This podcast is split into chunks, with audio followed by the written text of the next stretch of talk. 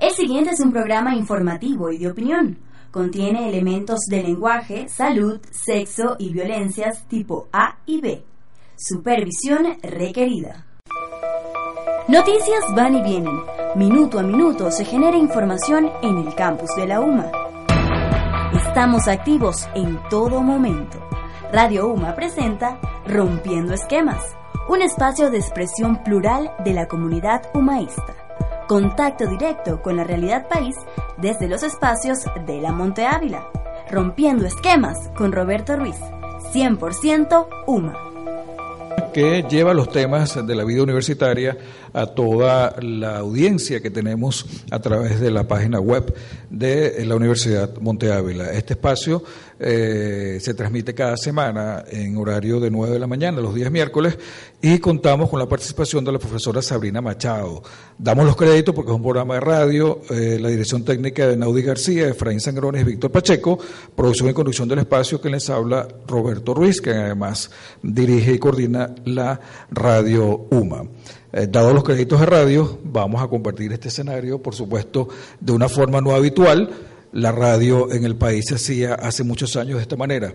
Una radio que se veía, una radio que tenía auditorio, que tenía audiencia. Y en la mañana de hoy nos corresponde el honor de dar la bienvenida a Carlos Oteiza, porque eh, se, va a ser proyectada la eh, película eh, El pueblo soy yo.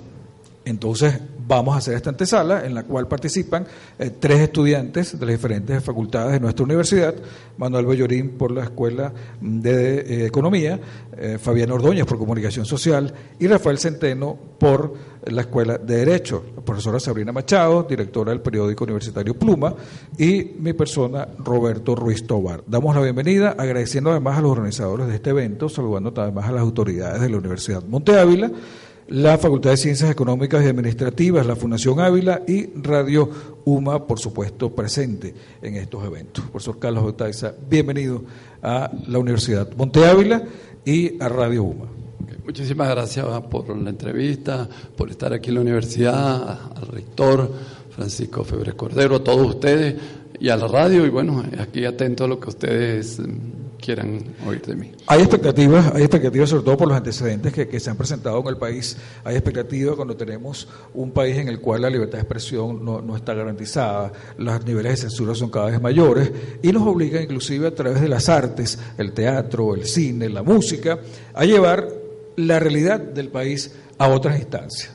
Pero además de las instancias habituales que usamos en las artes, hacemos uso de las redes sociales para poder tener también espacios como este, espacios no convencionales para proyectar una película, ya que no hay la vía libre de hacerlo. En ese sentido, Manuel Bellorín tiene una inquietud que, quisiera que le lleváramos a usted.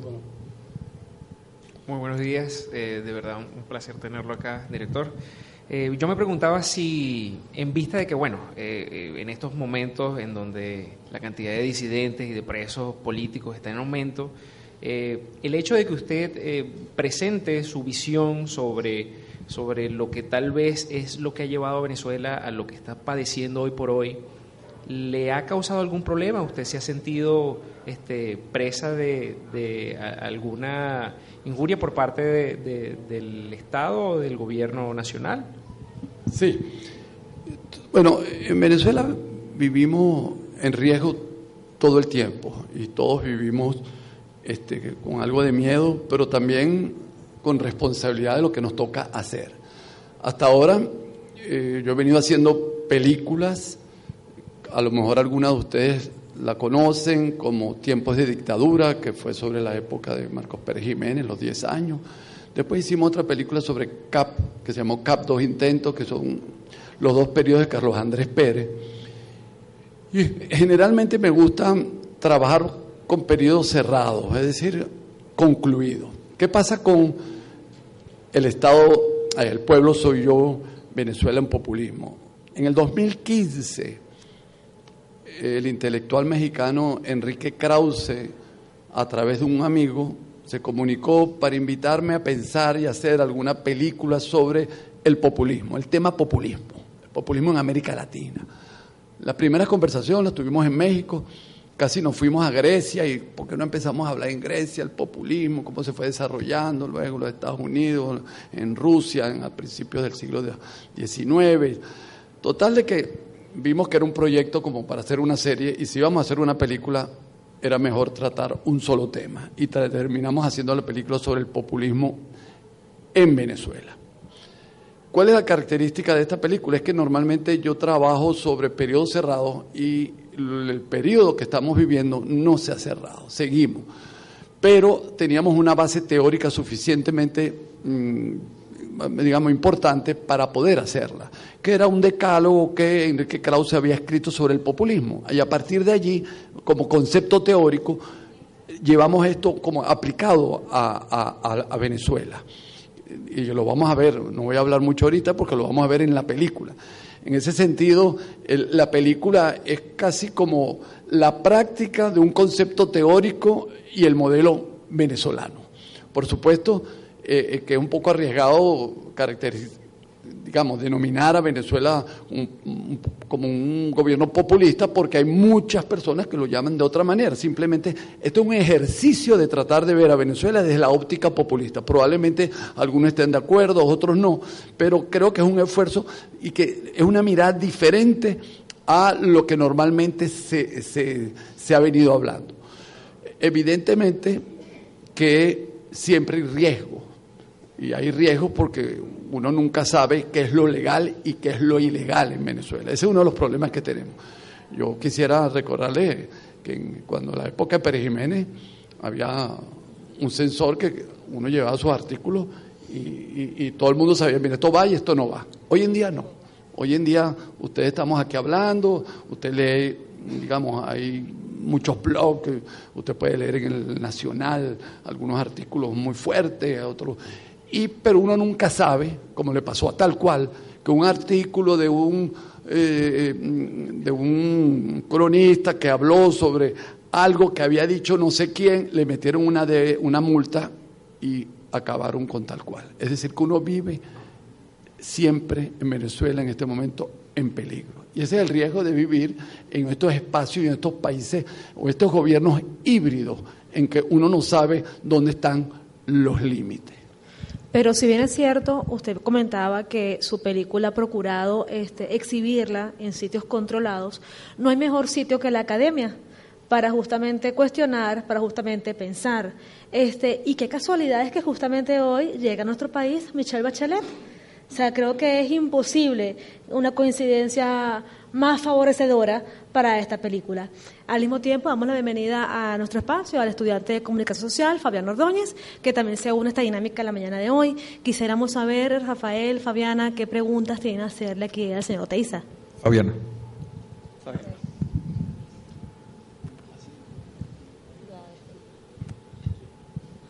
Bueno, primero que todo, buenos días. Muy agradecida de tenerle a usted aquí en la Universidad Monte Ávila. Buenos días para nuestra audiencia. Y yo, mi pregunta la anoté porque es un poco larga. Y tiene una pregunta que se desprende, ¿no? Pero voy a tratar de, de ser lo más concisa posible. ¿De qué forma el discurso chavista ha profundizado el pensamiento caudillista y paternalista de la sociedad venezolana? Y si realmente el origen del problema está solo en el discurso chavista o si este simplemente activó elementos que están en el inconsciente del imaginario colectivo. Bueno, hay muchísimas, me imagino yo, y debemos coincidir de las razones por las cuales eh, existe este régimen en el país.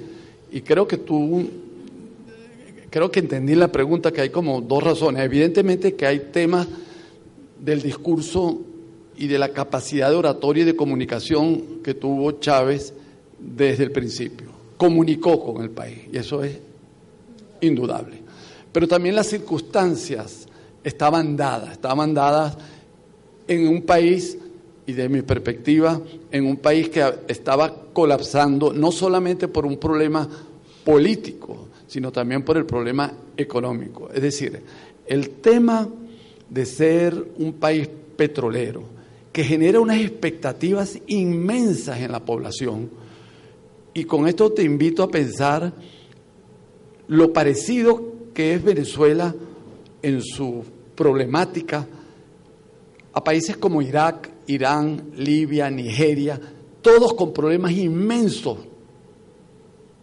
a la diferencia de países de América Latina, que hablamos español, somos, estamos muy cercanos, Colombia, Ecuador, Perú, pero que no tienen petróleo como nosotros.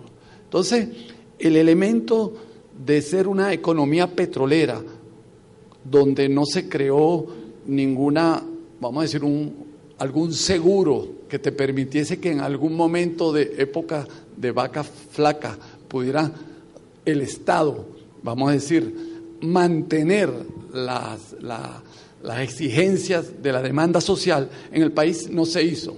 Las razones son muchas y eso generó, desde mi perspectiva, que eh, muchos de los venezolanos que creyeron en el sistema de partidos políticos y en la democracia terminaran luego de los ataques constantes de los años 80 y 90 a través de los medios de comunicación a las élites gobernantes, terminaran abonando el terreno para darle el poder a alguien que prometía barrer con el pasado y construir de nuevo una nueva Venezuela. Entonces creo que eh, se la pusimos fácil y a quien supo además ser un líder que conectó, porque tú puedes ponérsela fácil, pero también te puedes equivocar y puedes ser un líder que no, que no conecte. Y hay que reconocer que Chávez fue un líder que conectó no solamente con Venezuela, sino hasta con el país, con el mundo entero. Es decir, se vendió muy bien. Ahora, se vendió muy bien, evidentemente, sobre todo en Venezuela y América Latina, porque también se lo permitió la renta petrolera. Solamente imagínate lo que estaría pasando hoy en día con Evo Morales. Evo Morales no le ofrece a nadie lo que le ofreció Venezuela durante 15 años a América Latina dándole petróleo, permitiéndole, digamos, tú necesitas una universidad, te querías un hospital. Es decir, Venezuela podía hacer lo que no hacía nadie en América Latina, lo podía hacer porque tenía petróleo, no porque era mejor o peor que, Evo Morales. Es que Evo Morales no tiene, puede tener un discurso, un discurso antiimperialista, pero a la hora de la economía ha mantenido creo que un crecimiento en estos años de un 3-4%, porque mantiene, digamos, una economía este, dentro de los términos del capitalismo y sin ahondar en el socialismo o sin, digamos, sin la toma de los medios de producción como, como pasó en Venezuela a partir del 2005-2006 que generó este populismo abusivo, estatista, que acabó con la economía. Es decir, es verdad que lo hubo, pero también el, el elemento petrolero, desde mi perspectiva,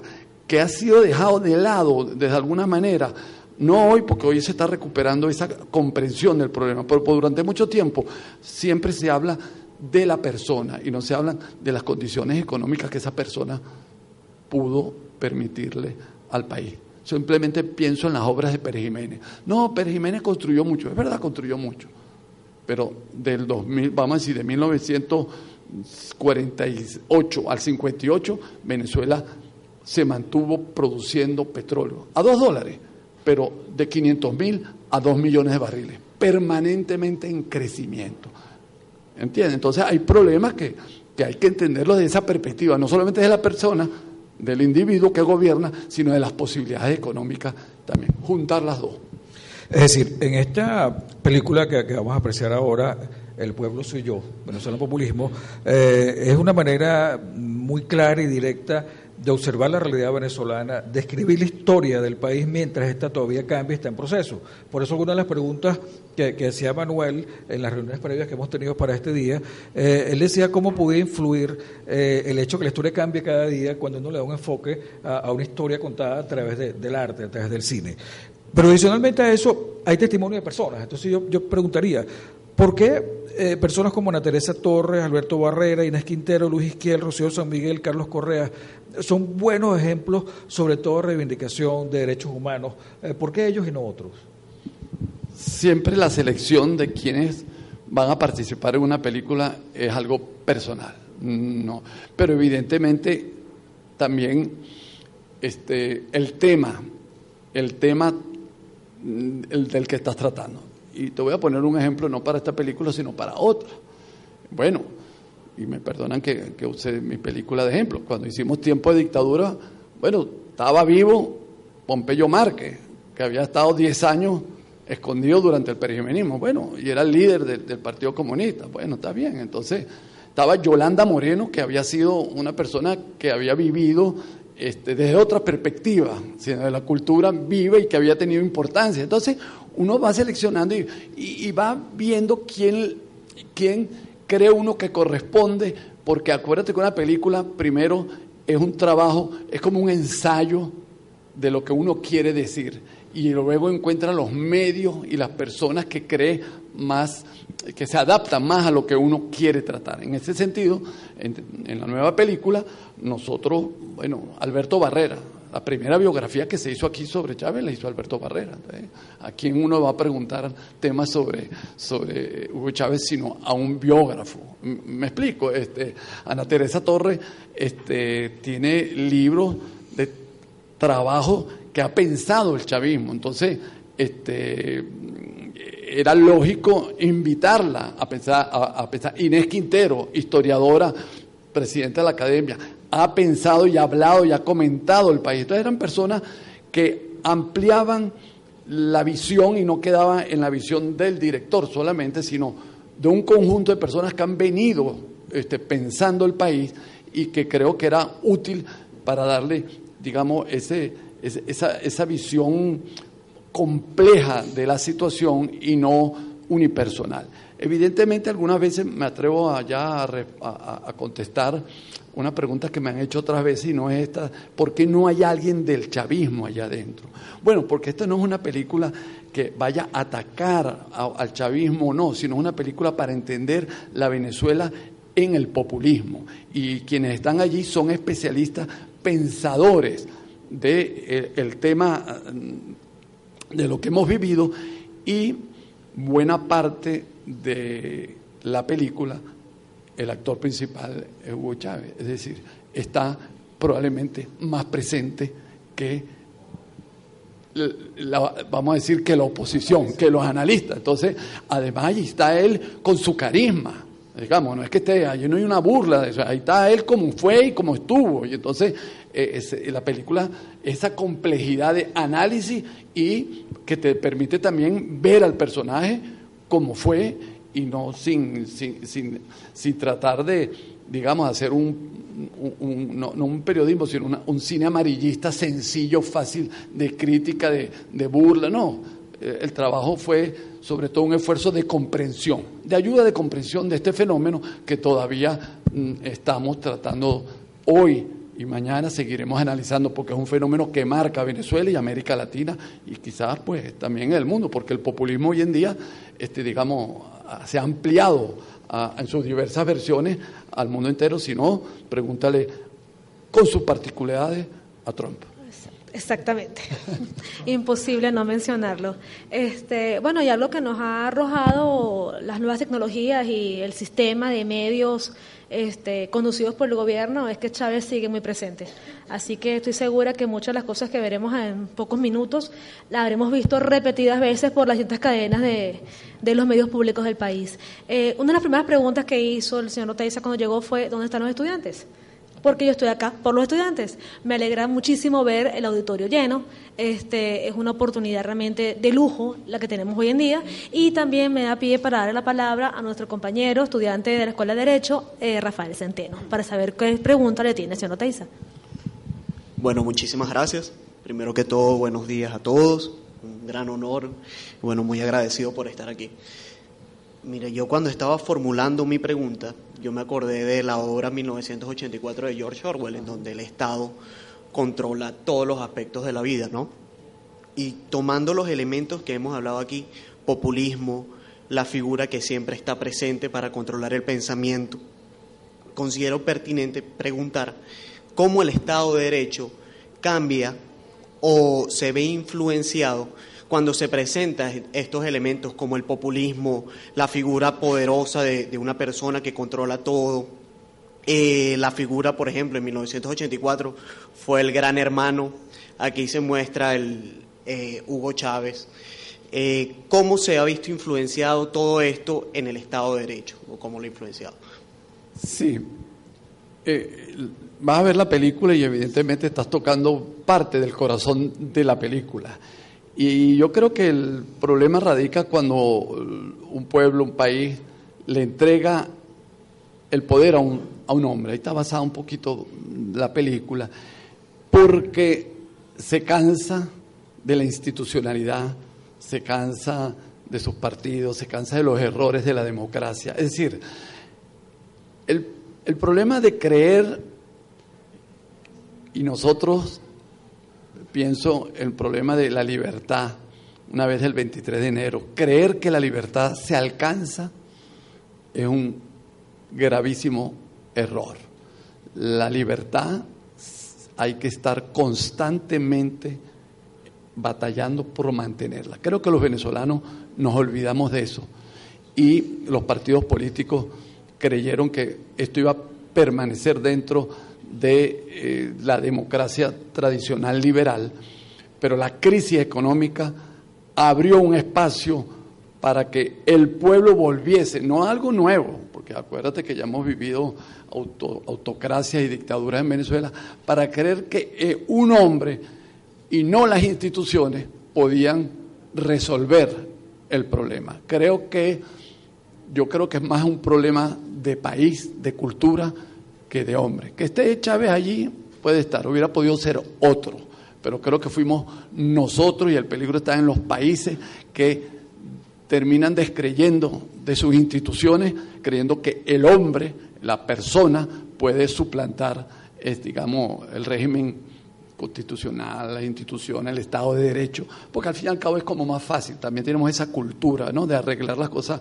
Yo creo que ustedes conocen bien todo ese trabajo que hizo la Católica sobre eh, la pobreza en Venezuela, y ahí hay ese problema sociológico, cultural, que las relaciones del venezolano con el Estado eh, eh, no es muy transparente. Mucho más transparente es la confianza con el amigo. Si yo necesito algo, me lo resuelve el amigo, me lo resuelve el contacto, el amigo del partido y no la institucionalidad. Entonces, claro, hay una fragilidad histórica que permitió lo que hemos vivido. Entonces, bueno, ¿Cómo, cómo, cuáles son las consecuencias? Las consecuencias son esas que estamos viviendo, este estado híbrido que estamos aquí hoy hablando y nunca sabemos qué nos puede pasar ni a la universidad, ni a nosotros, ni a nadie afuera, porque tú te puedes comer la flecha mañana y te pueden aplaudir, pero a lo mejor también puedes ir preso, pues que no sabes, que tú no sabes si te tienes que parar en el semáforo rojo o seguir. Entonces, eh, esto de, de, tomar la institucionalidad y desaparecerla, para darle poder a quienes se presentan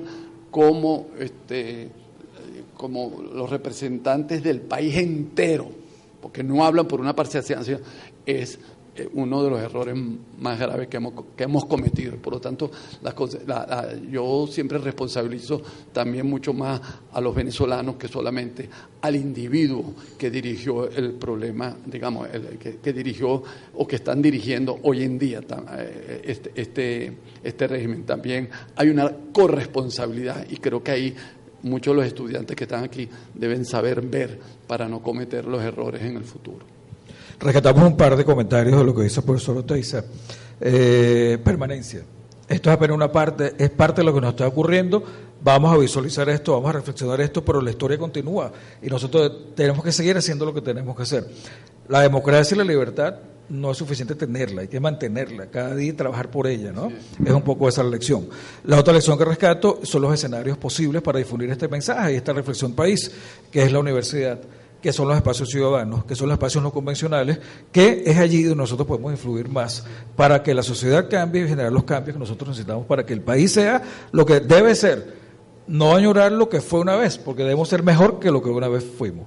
Eh, quiero agradecer este espacio. Quiero agradecer a la Universidad Ávila, a la Fundación Ávila, a la, facultad, al rectorado, a las autoridades, a Carlos Oteiza por estar con nosotros esta mañana acá y colocar a la Universidad Ávila en esa agenda de difusión, de reflexión y de crecimiento ciudadano y de rescate del país. Hasta que llegamos a este programa especial, no queremos distraer más porque queremos disfrutar de esta proyección y luego eh, la Fundación Ávila tiene previsto hacer un foro eh, posterior a la revista, a la proyección de la película para comentar un poco más y ver qué lecciones podemos sacar nosotros acá y cómo podemos hacer nuestros mejores aportes para que Venezuela cambie y sea el país que todos necesitamos y que todos merecemos. Gracias a los estudiantes que están acá con nosotros. Esta es una universidad donde el protagonismo es el ciudadano, es el ser humano, es el estudiante. Están sentados, están acá, están generando todas esas preguntas que acertadamente nos dan un contexto previo a lo que vamos a disfrutar.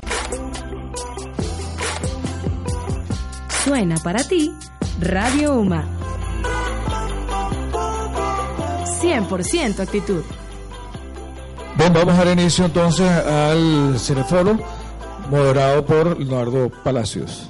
Comenzamos. Las preguntas van a ser hechas por escrito y se van a recibir por parte del panel. Gracias. Mientras van llegando las preguntas, simplemente agradecido por la, aceptar la convocatoria de este evento que representa mucho para la universidad y representa lo que en una oportunidad el rector Pérez Olivares había dicho acerca de la universidad, citando a un autor que ahorita no recuerdo su nombre, que la universidad no tenía que traer los problemas del país a su seno, sino buscar la manera de analizarlos. Y uno de esos temas críticos es justamente el llevar adelante el conocimiento de la forma del poder, de las perversiones del poder y las concreciones del poder.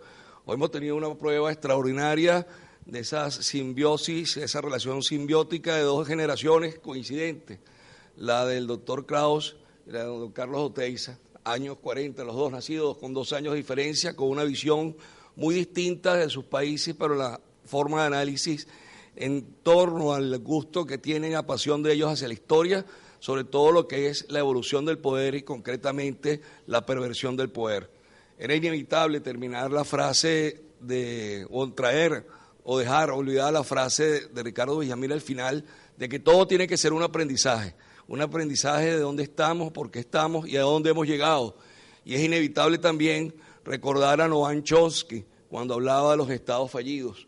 Venezuela se ha convertido en un Estado fallido. Venezuela tiene la caracterización de un Estado forajido y se conoce ambas visiones por aquel Estado que tiene su organización institucional, olvidando al ciudadano, la protección de sus derechos, el olvido de la institucionalidad democrática y simplemente la perversión de las mismas para utilizar en un sentido de imposición de un proyecto, de una visión única de la forma de convivencia entre todos nosotros.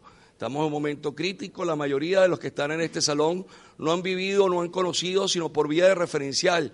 Y ahora quizás un poco más aproximado al momento tan crucial que estamos viviendo, de cuáles fueron las causas, que no se ubican solamente en el año 1998, sino que van mucho más atrás, como recordaba don Carlos Oteiza en el día de hoy, en una amena conversación que tuvimos un grupo de profesores con el rector y con él en el seno de nuestra universidad. Yo quisiera aprovechar el tiempo más para que ustedes oigan a Carlos Oteiza, su experiencia, su visión, y les pido que por favor con las preguntas sean muy concretos, con las preguntas tengan la posibilidad de hacer todas aquellas que deseen, dándole la oportunidad a todos para tener esa gran oportunidad de conversar con Carlos Oteiza. Muchísimas gracias por acompañarnos hoy en la universidad. Gracias a ti, gracias a todos, gracias a los estudiantes de nuevo. Voy a decir tres cosas que tenía anotadas que después se me van a olvidar y me encantaría comenzar eh, el, digamos, el diálogo. Lo primero, algo que ya he dicho en otras ocasiones, evidentemente es la película más triste que he realizado en mi vida.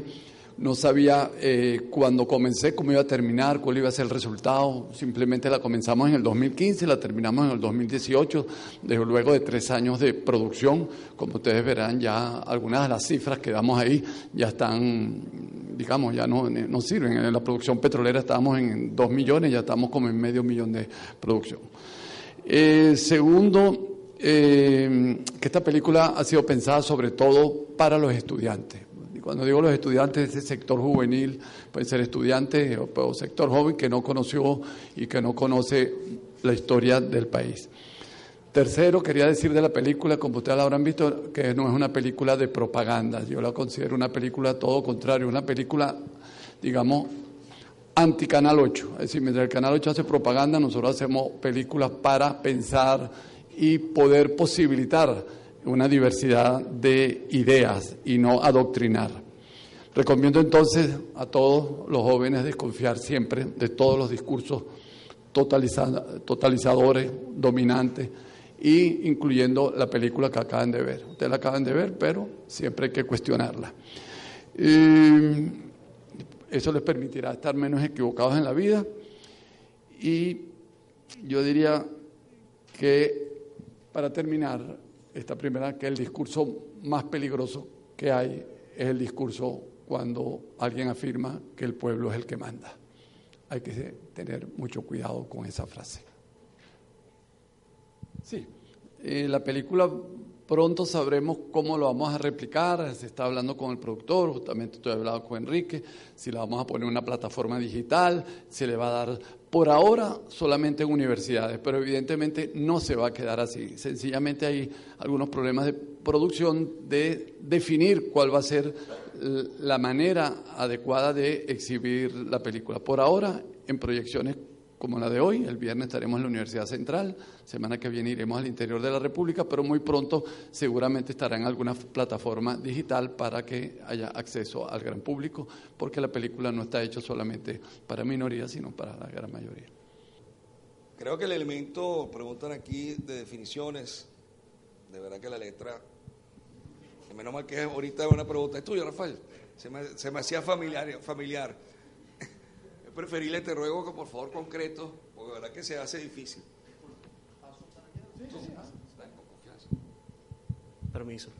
Bueno, mi pregunta, y disculpen la letra, es que veo que el elemento de la carisma, eh, o el carisma, se presentó en este líder populista desde un comienzo y hizo mucha liga con toda la población y da, que prometía resultados que no podía garantizar, no podía cumplir. Eh, entonces mi pregunta es, ¿es el carisma necesario, tomando en cuenta el presente y el pasado, en los líderes del futuro? Bueno, yo creo que el carisma ayuda mucho a comunicar. Digamos, tú eres un político, te debes al gran público. Yo creo que el carisma siempre eh, tendrá algo en la popularidad de los que piensan gobernar. Pero evidentemente los ejemplos sobran, ¿no? De, digamos, solamente en Venezuela voy a poner dos líderes. Rómulo Betancourt y, Caldera fueron líderes probablemente no tan carismáticos, más carismáticos podríamos decir, pienso yo, fue Carlos Andrés Pérez, pero Rómulo Betancourt fue un líder entonces creo que ayuda, ayuda a y ayuda este, con mucho miedo, yo diría, de, lo que hemos visto en la historia. Ayuda con, y es peligrosísimo el carisma, porque el carisma es como, diríamos como la posibilidad que tiene el que tiene poder de convencer a quien no tiene el grado de educación y cultura que, que no tiene el, que tiene carisma. Entonces hay como, digamos, es como el, director de, artes escénicas que sabe, que sabe mover sus piezas para que la obra de teatro sea recibida por la, por, por, la mayoría. Entonces, hay que tener, ser de verdaderamente una persona ética, digamos, que pueda, para que medir ese carisma y que ese carisma no se transforme en un abuso de poder, como el caso nuestro y en otros países lo hemos visto. Pero sí creo que es necesario el carisma, no sobra, no sobra. Hay un par de preguntas acá, una tiene que ver con la institucionalidad y otra con el aspecto eh, de la corrupción. Eh, leo la de la corrupción. Considerando los innumerables escándalos de corrupción en los que se han visto envueltos los altos dirigentes del chavismo, ¿Considera que existe algún punto positivo que valga la pena rescatar de la mala administración de los recursos del país desde 1998 hasta nuestros días? No entendí la pregunta en concreto. Que en vista que hay tanta corrupción en estos 20 años, si hay algo positivo que rescatar de ello. Del gobierno, si hay algo positivo de los últimos 20 años que diga que puede salvar la corrupción. Que puede salvar la corrupción, algo positivo. Algo positivo.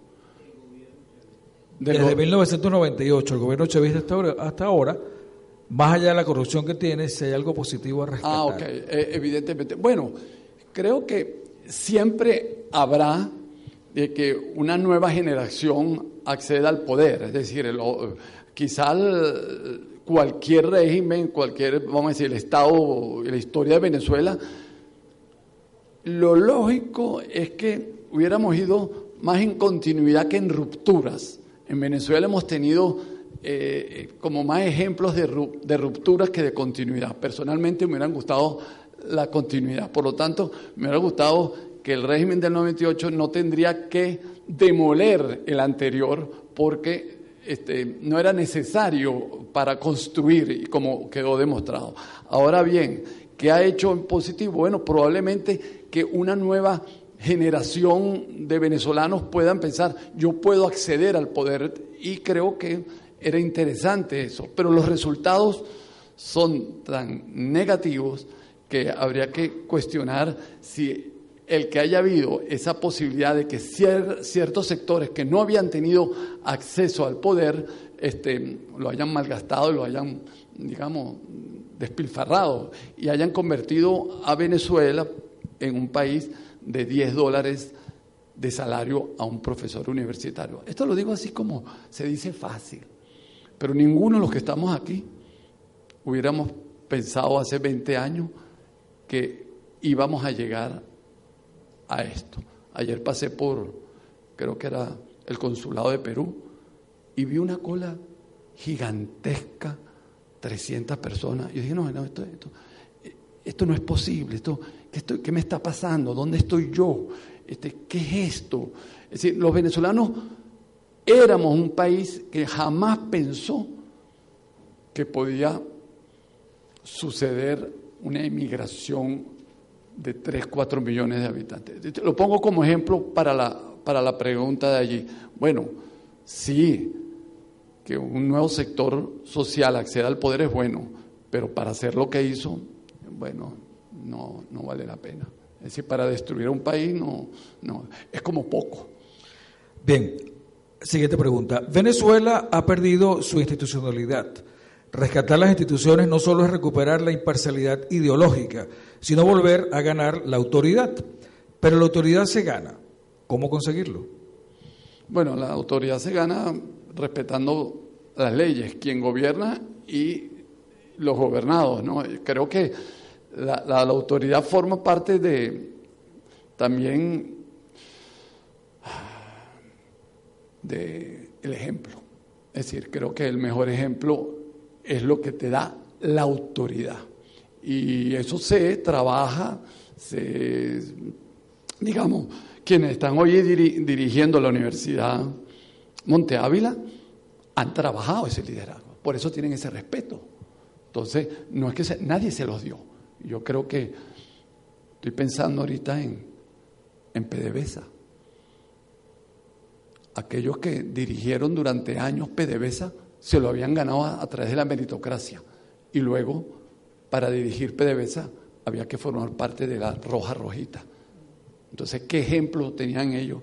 ¿Con qué, es decir, qué les avalaba a ellos para dirigir PDVSA? Si, si lo que eran, digamos, unos, por decir la palabra hoy en día, unos enchufados, pero quienes manejaron PDVSA durante décadas habían llegado a través de la meritocracia. Entonces creo que ese es el camino. El camino es a través del respeto de los escalafones y de la porque la autoridad se llega a ser director o rector de una universidad escalando, trabajando, modelando. Este gobierno, este gobierno hizo todo lo contrario. Tú eres, tú formas parte de mi equipo y puedes tener poder. Eso no, no camina. Aquí hay una pregunta que, se vincula mucho con la primera pregunta que hizo la estudiante de comunicación social, Fabiana Ordóñez. ¿Fue Chávez producto de la descomposición de la sociedad venezolana o fue Chávez quien descompuso nuestra sociedad? Ambas, ¿verdad? Ambas, estamos ya todos de acuerdo en que ambas. Creer que un hombre acaba con, una, con todo, eh, bueno, es decir, veamos, pensar que Hitler, que los alemanes no tuvieron responsabilidad, para verlo un caso histórico lejano, eh, sería estúpido, ¿no? Este, pero evidentemente que la personalidad de Hitler ayudó a, igualmente aquí. Creo que yo diría que estábamos buscando a alguien para arreglar el país, porque había alguien, otro lo iba a arreglar. Ese era el, ese era el, eh, en el 98 y ahí estuvo los medios de comunicación, estuvieron los medios de comunicación, las élites económicas, los profesionales, las universidades de Venezuela este, y buena parte de la opinión pública y, digamos, de, de quienes opinaban y escribían en los medios de comunicación. Es decir, que no es una responsabilidad, es una responsabilidad compartida, pero siempre pienso que quienes tuvieron más poder tuvieron más responsabilidades. Ah, nos quedan un par de preguntas o planteamientos. La primera de ellas, ¿existe una crítica bien planteada sobre las políticas ejercidas por el gobierno con respecto a la censura? ¿Ala? La censura. La censura. Lectura. Censura. Censura, sí. Censura contra la libertad de expresión. ¿Cómo usted se ha sentido ejerciendo esta crítica y qué consecuencias ha tenido para su vida al hacerla? Bueno, la consecuencia es que las películas, muchas de las que uno hace, no pueden verse en grandes. Por ejemplo, yo comentaba con el equipo rectoral antes de entrar que una película, yo diría tan inocua como Cap dos intentos en el sentido de que no habla del presente, sino habla del pasado, no puede ser vista en el país porque las televisoras no asumen ese riesgo porque puede ser, digamos, visto como una, digamos, como una provocación para el gobierno. Entonces, este, y personalmente, cuidándonos, estamos aquí en la universidad, pasamos la película y siempre riesgo, es decir, todos nosotros estamos arriesgando algo de nuestra vida todos los días. Entonces, bueno, cada uno tiene su responsabilidad, quizás uno con su película, la universidad, ustedes con su programa de, de radio, todos estamos arriesgando algo todo el día, todos nos sentimos este, amenazado. Como algunas veces pienso también que mucha gente que está en el gobierno se siente amenazado de que poder perder el poder pronto. Es decir, siempre he pensado que Venezuela es un país en que la gran mayoría tenemos miedo, uno fuera del poder y otro en el poder. Hay aquí dos planteamientos que están vinculados uno con el otro. Hemos visto el problema, está planteado el problema, ahora tiene solución. ¿Cuál es el papel del ciudadano sin armas, cansado en esta solución? Y la vinculo con esta otra. Si la democracia liberal es la jaula del populismo y el peligro siempre está presente, es posible eliminarlo y no solo contenerlo. ¿Cuáles son las herramientas de que disponemos? La primera, ustedes son muy jóvenes para lo que le voy a decir, pero es la pregunta de las 68 mil lochas. ¿Cómo salir de esto? Es lo que me acaban de preguntar y sería, eh, digamos, en un, eh, en, un programa como hoy, que tengo unos segundos, no quisiera decir nada, simplemente quisiera decir que asumir la responsabilidad de cada uno en este momento es suficiente. Es decir, asumir la responsabilidad compartida, ya con eso eh, bastaría. Y bastaría digamos, desde el individuo que está estudiando, los alumnos que están aquí, como este, quienes tienen una empresa, como los venezolanos que están afuera, cada uno tiene su responsabilidad. Y creo que este, cuando uno llega a procesos como el que vivimos actualmente, eh, como fue algo que se construyó durante muchos años, eh, no es fácil salir de ello. Entonces, las soluciones y respuestas fáciles a, problemas complejos fue lo que hizo el gobierno para montarse. Es decir, le vamos a dar respuestas fáciles a un problema. ¿Y cuál era el problema? Gobernar un país petrolero, digamos, que ya no tenía las posibilidades petroleras como era en el 98. Y le dio una respuesta muy fácil. Luego creyó en la primera década del siglo XXI que podía que aquel discurso iba a tener efecto. Y todos supimos que era un discurso montado en, el recurso petrolero y eso se vino abajo. Por lo tanto, yo sería cauto con... Eh, ¿Qué es lo que hay que hacer ahorita? Bueno, cada uno tomar, digamos, su responsabilidad y me imagino que los líderes políticos, yo diría que sería el tema que todos estamos pensando. Bueno, que la unidad se haga real, bajar un poquito las diferencias, aceptar, ejemplo que, que siempre saco, y es elemental, pero creo que es útil, que como en los años 40 el presidente Roosevelt y el presidente Stalin pudieron unirse frente a Hitler y puedan ustedes ver las diferencias entre un Roosevelt y un Stalin que tenía millones de muertos encima y millones de presos políticos. Si Roosevelt se hubiera puesto a pedirle, este, eh, digamos, eh, que, mira, Stalin, o me saca los 5 millones de, de, presos que están en el Gulag, o no hablamos, pues Hitler estaría dominando el mundo. Se supieron sentar, se eliminó el problema y la historia, el muro de Berlín se acabó en los años 90. Es decir, entonces, ¿cómo nosotros no nos damos cuenta de que bajar un poquito, este, digamos, esa diferencia nos va a permitir seguramente resolver el problema más rápido de lo que estamos actualmente? Y la segunda pregunta era la... Tenía que ver justamente con eso, la solución. Si la jaula existe, ¿cómo no eliminarla para no correr el riesgo latente? No hay soluciones permanentes, porque lo dije, la libertad está permanentemente amenazada. Yo quiero ponerle un ejemplo a ustedes. España modeló, digamos, los últimos 40 años en Europa de lo que podía pasar en una sociedad que salía de una dictadura como salió la de Franco y se convirtió en una de las democracias modernas más, digamos, más democrática y donde la calidad y la vida de los españoles digamos, se, ha modelado como una posibilidad, y sobre todo para América Latina.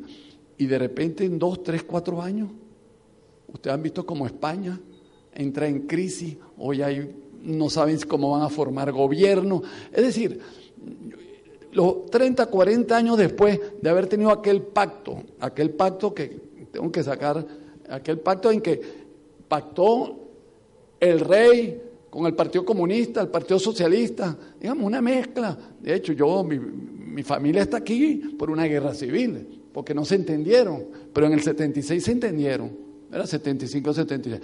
40 años después, uno lee los periódicos, claro, no estamos en guerra civil en, España, pero no la jaula, digamos, este, no, no, hay capacidad de decir la democracia es esto y se inmovilizan. No, la democracia siempre, siempre hay quienes acusarán a las élites y siempre hay élites también creo que se acostumbran al poder y generan que los populismos tengan también éxito.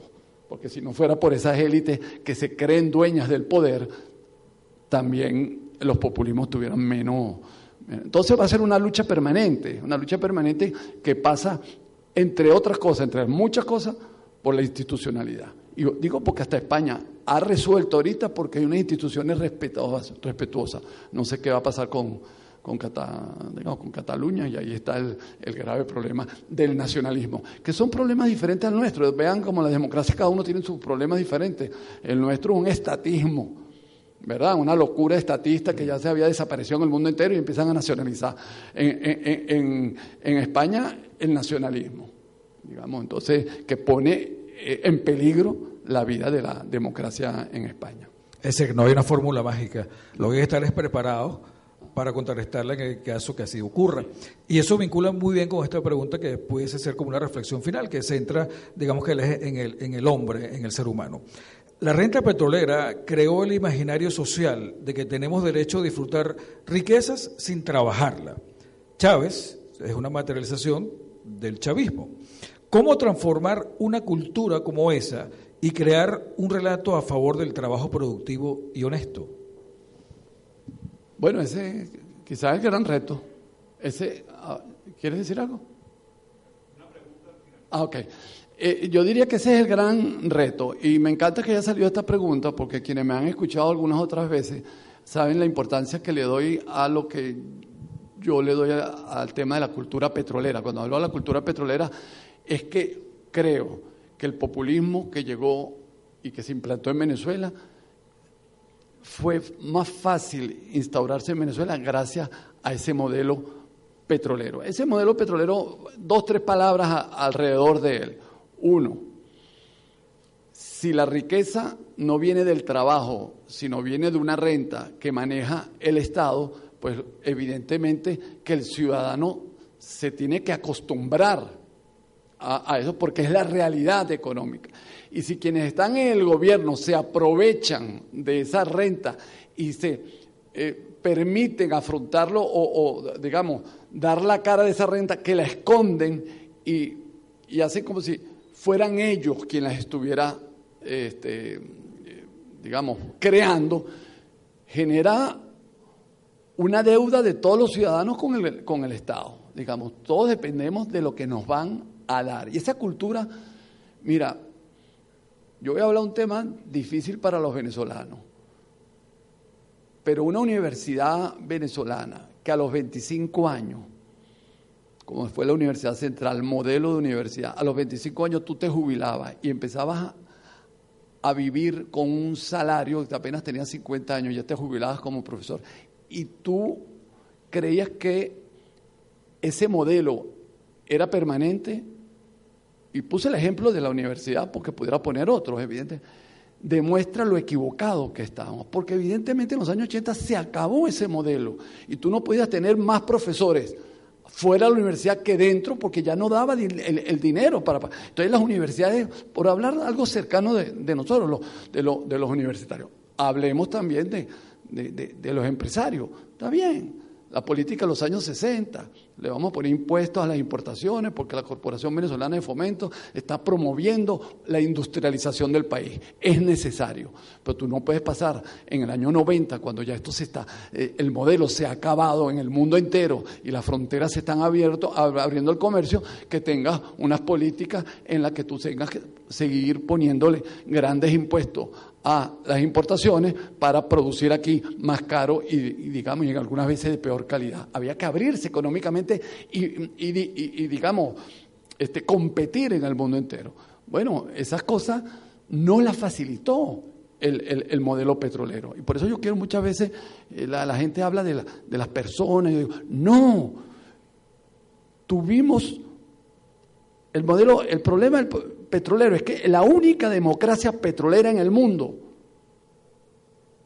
si consideras que Venezuela es democracia hoy, es la única. Y si, si consideramos que ya se acabó, fue la única. Porque ustedes me dirán, bueno, Noruega sí, pero estoy hablando aparte de Noruega, que ya sabemos que tiene otra historia. Pero todos los demás países, ninguno es democrático.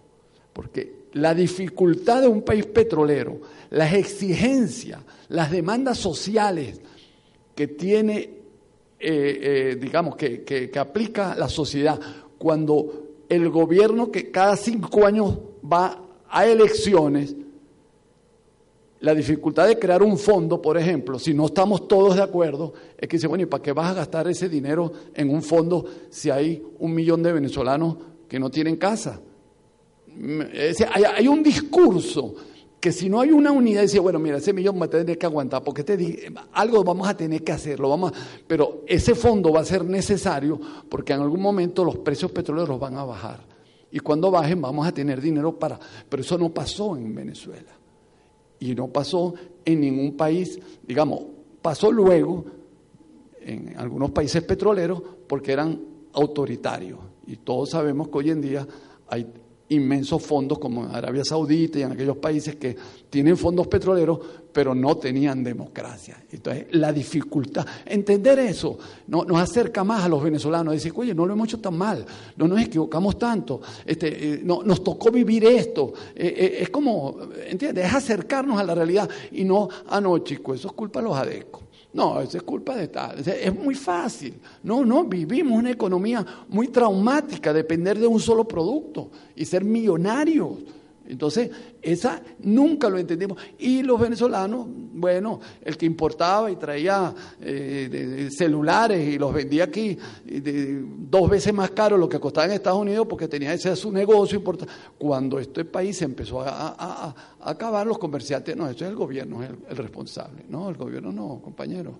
Es que no es factible una economía que viva todo el, todo el tiempo importando este, y, cuando ya el petróleo, los precios petroleros no nos dan y la producción petrolera, tú tenías que mantener una política en los PEP de, de producir suficiente, pero no demasiado, porque en los PEP tiene, si quiere formar parte de los PEP, en fin, es muchísimo más complicado de lo que los venezolanos generalmente queremos este, ver nuestra historia culpabilizando a dos, tres, cuatro personas o partidos. Yo creo que ese es uno de los problemas que tenemos. Gracias. Conciencia y cultura. Última pregunta.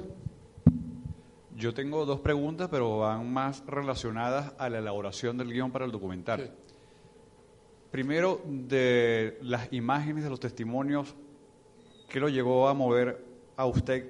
O sea, ¿qué testimonio o qué imagen lo quebró como, como director de cine, como venezolano? Y segunda pregunta es, ¿cuál fue, eh, qué fue lo más difícil para la elaboración de este documental?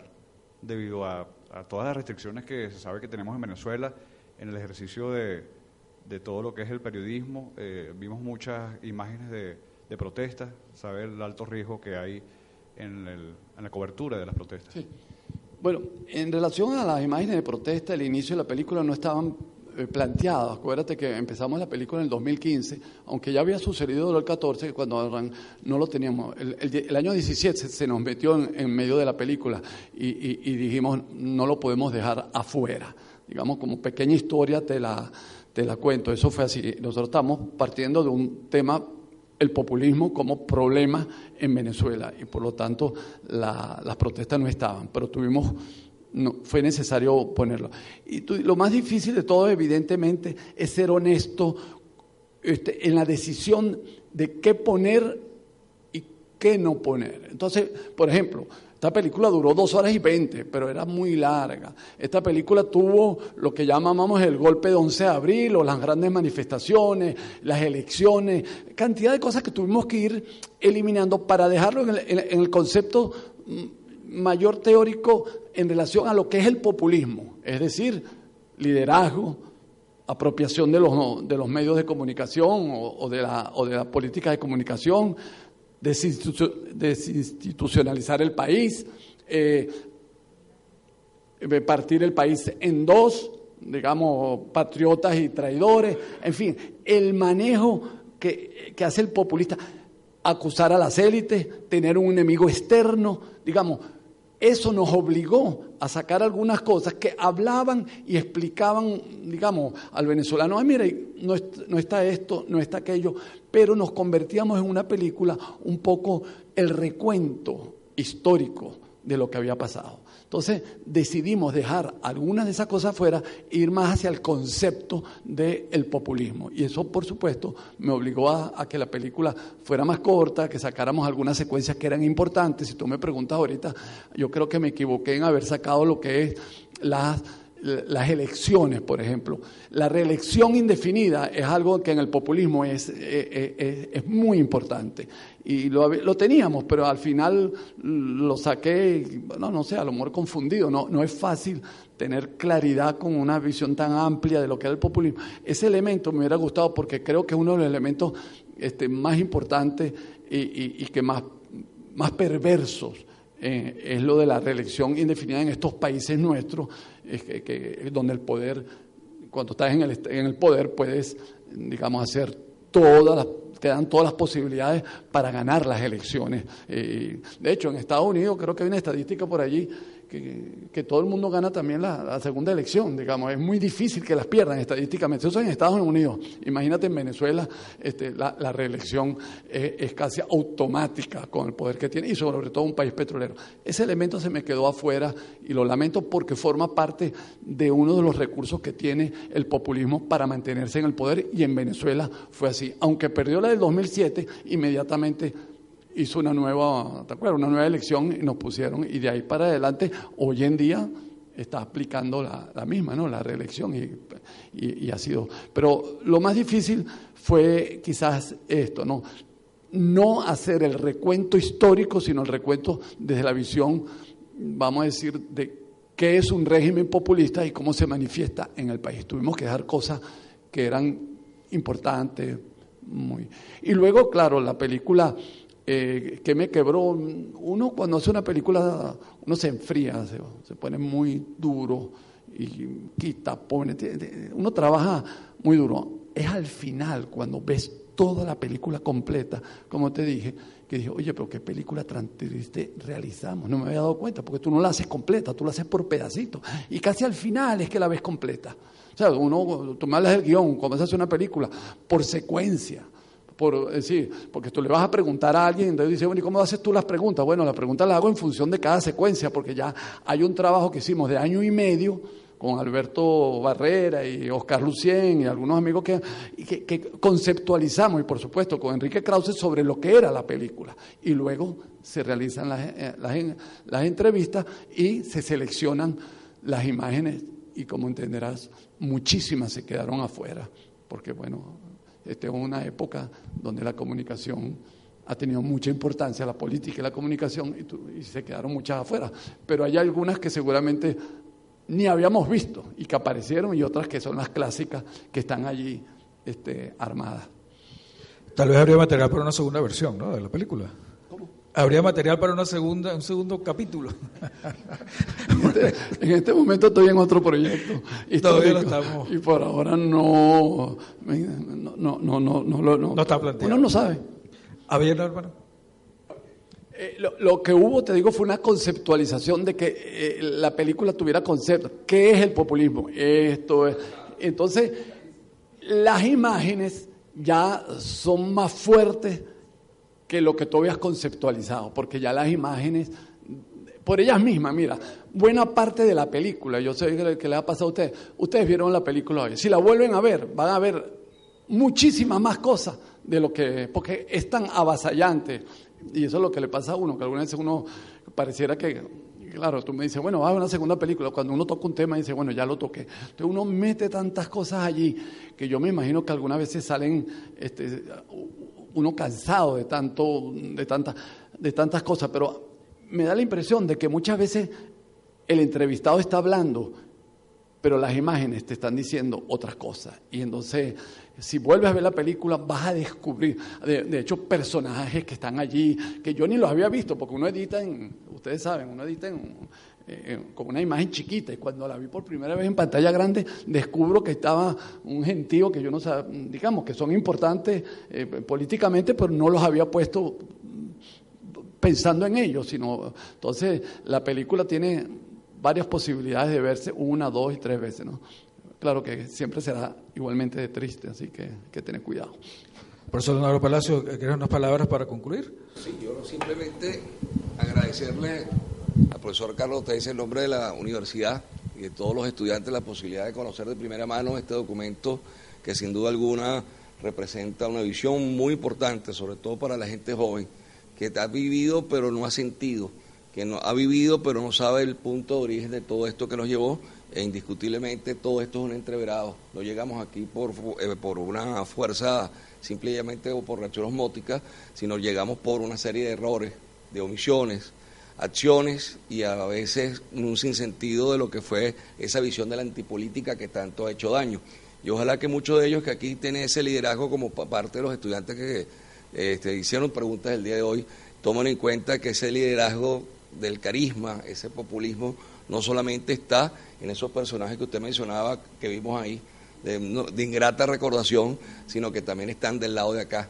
Y que para contribuir una narrativa democrática no solamente se requiere la unidad y la baja de tono, sino la visión distinta de hacer política, de un compromiso mucho más humano, de tener la política con la, esa que llamaba Alberto Barrera los símbolos del ejercicio, del carácter sublime, de la política con honestidad, de la política con solemnidad la ruptura de lo que representó el simple, como decía Ana Teresa Torres, del juramento. El juramento en una democracia representa un compromiso, compromiso con el Estado de Derecho, compromiso con su institucionalidad, compromiso con los derechos fundamentales del ciudadano. Y eso es lo que lleva a esa enseñanza que reclamaba Ricardo Villasmil y que nos preocupa a nosotros aquí en la universidad cuando tenemos que lidiar con muchos de los muchachos y pedirles que se queden, que crean en el país que busque la manera de realizarse, porque ahora Venezuela es una tierra de esperanza, no sabemos cuánto va a durar esa recuperación, pero sin duda alguna llegará. De verdad que le agradecemos muchísimo que haya compartido su trabajo, un trabajo que es importante, un trabajo que tiene una secuencia.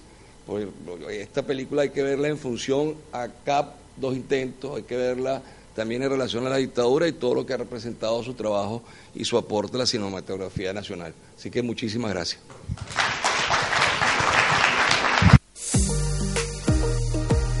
Está en tu mente, está en la radio. Es Radio 1.